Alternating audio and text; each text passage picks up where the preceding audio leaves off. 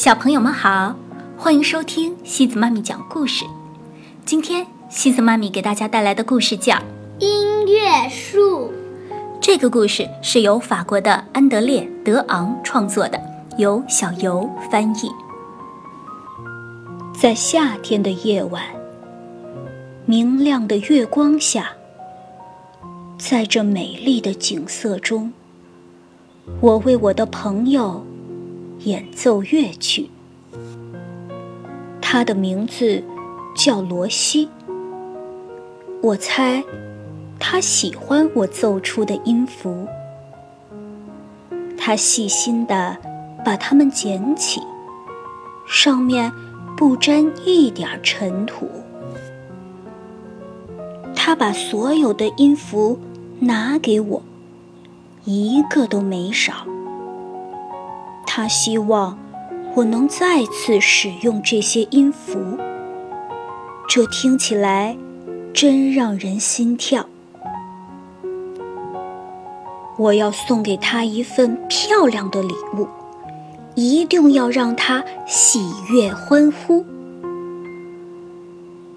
他会是份特别的礼物，他会是份绝妙的礼物。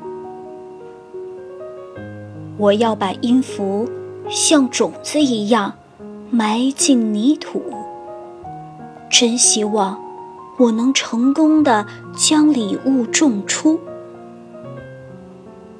我会经常给它们浇水。我会细心照料它们。我一定会。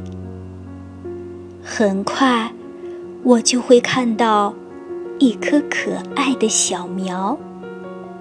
它让我欢喜，让我着迷。我会为我的小苗演奏乐曲，这一定会让它拥有宜人的香气。不久，我就会开心地看到我的小苗长成了一棵树。树上的音符，就像美味的水果，跟小鸟的口味一定很吻合。树上的小鸟啊，不要只是叽叽喳喳，快把美妙的歌声唱起来吧！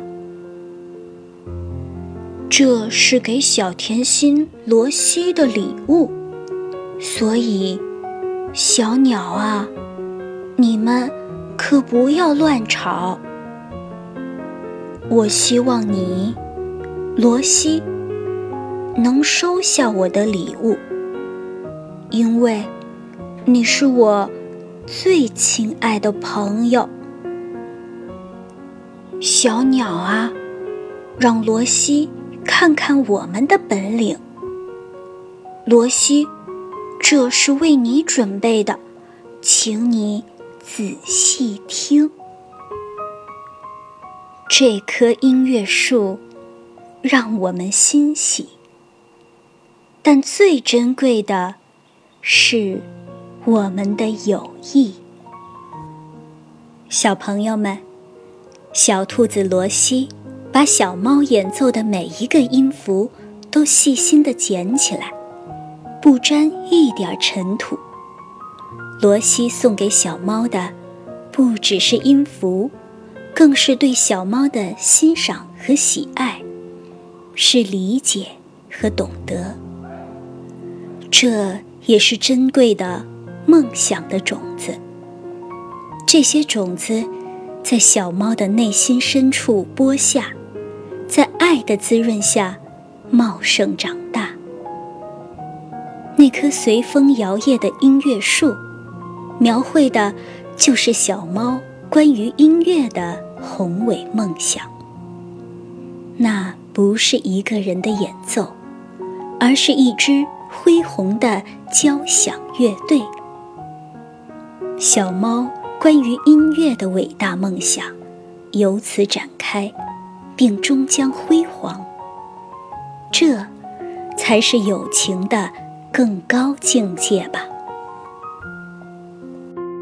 好了，小朋友们，今天的故事就到这里喽。如果你喜欢今天的故事，别忘了转发给朋友们哦。每晚八点半，故事时光机见，晚安。